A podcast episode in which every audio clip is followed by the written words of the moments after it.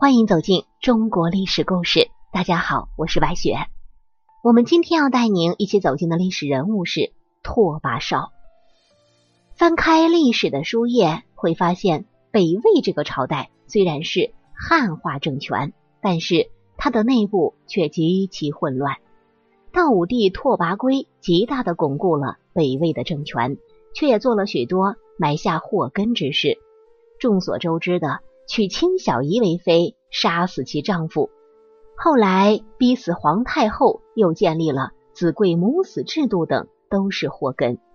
今天的主角就是拓跋圭的次子拓跋绍，从小叛逆狂被轻浮，以劫掠行人、砍杀猪狗为乐。最后，因为母亲一句话，杀死了生父拓跋圭。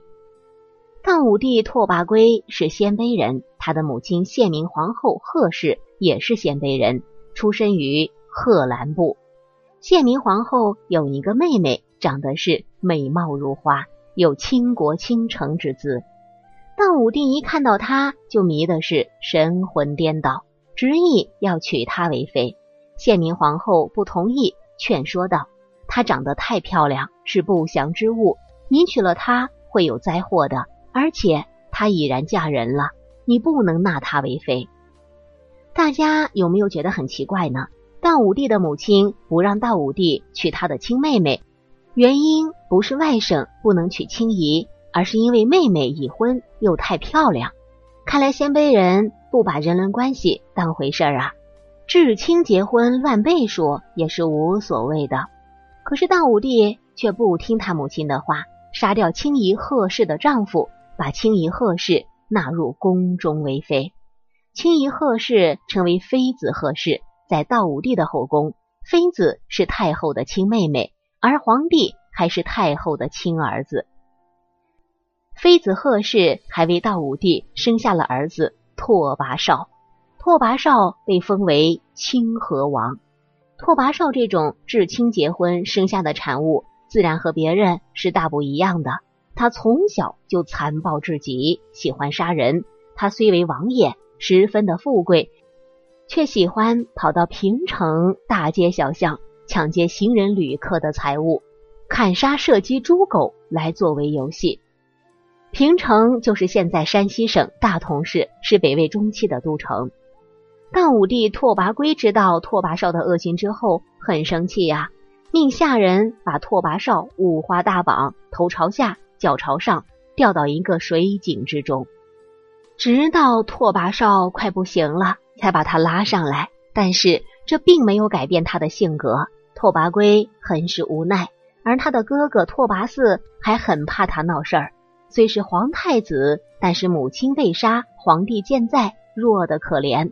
只能远离皇宫了。其实啊，道武帝也不想一想，姨母和外甥生出来的孩子能是正常人吗？先有错的是他自己，而不是拓跋绍。让拓跋绍来到这个世界的人就是他啊！多行不义必自毙，外甥娶姨母，自然会有报应的。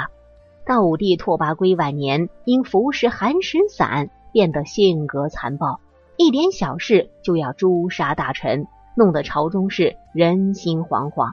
有一个女巫对道武帝拓跋圭说：“你将有一场灾难，必须杀清河诸万人，才能免除灾祸。”于是道武帝拓跋圭下令把清河郡的百姓杀掉一万人，但是把人头砍下来，一个个的去数，还是不足一万。为了凑够一万的人数。道武帝拓跋圭经常坐着小轿，用宝剑砍杀抬轿的人，杀死一个再换一人杀。就在这个时候，又发生了一件事儿：道武帝拓跋圭的青姨妃子贺氏犯了小错，拓跋圭下令处死他。黄昏的时候执行，贺氏秘密火速派人通知自己的儿子清河王拓跋绍，想让儿子来救他。清河王拓跋绍早与道武帝拓跋圭的小妾万人私通，担心事情泄露被道武帝拓跋圭杀掉。如今啊，母亲遭逢大难，于是他决定铤而走险，杀掉父亲，道武帝拓跋圭搭救母亲。天赐六年，清河王拓跋绍令他的美貌情人万人为内应。到了夜里，他带人入宫，杀了道武帝拓跋圭。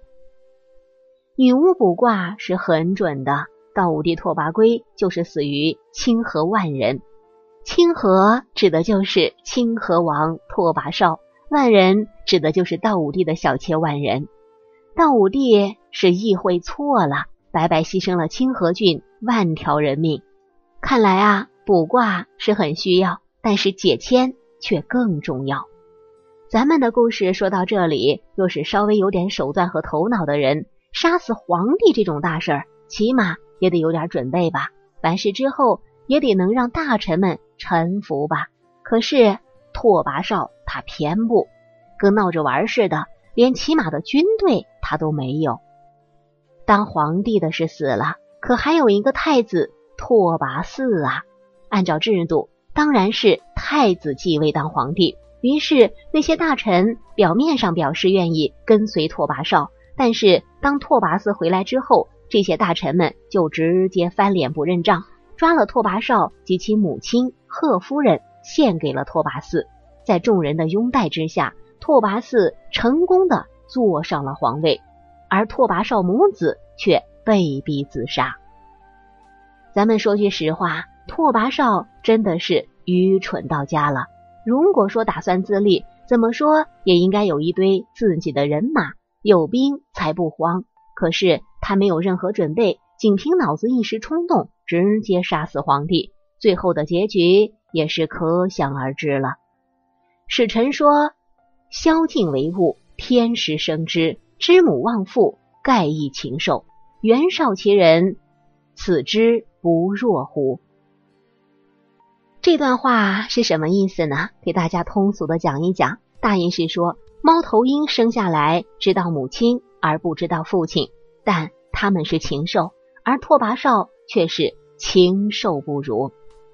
由此我们可以看到群臣对拓跋绍的感官，怪不得听闻拓跋嗣回来后就迫不及待的抓捕了拓跋绍，其所作所为完全不得大臣的支持。不得人心，人心早已失去了。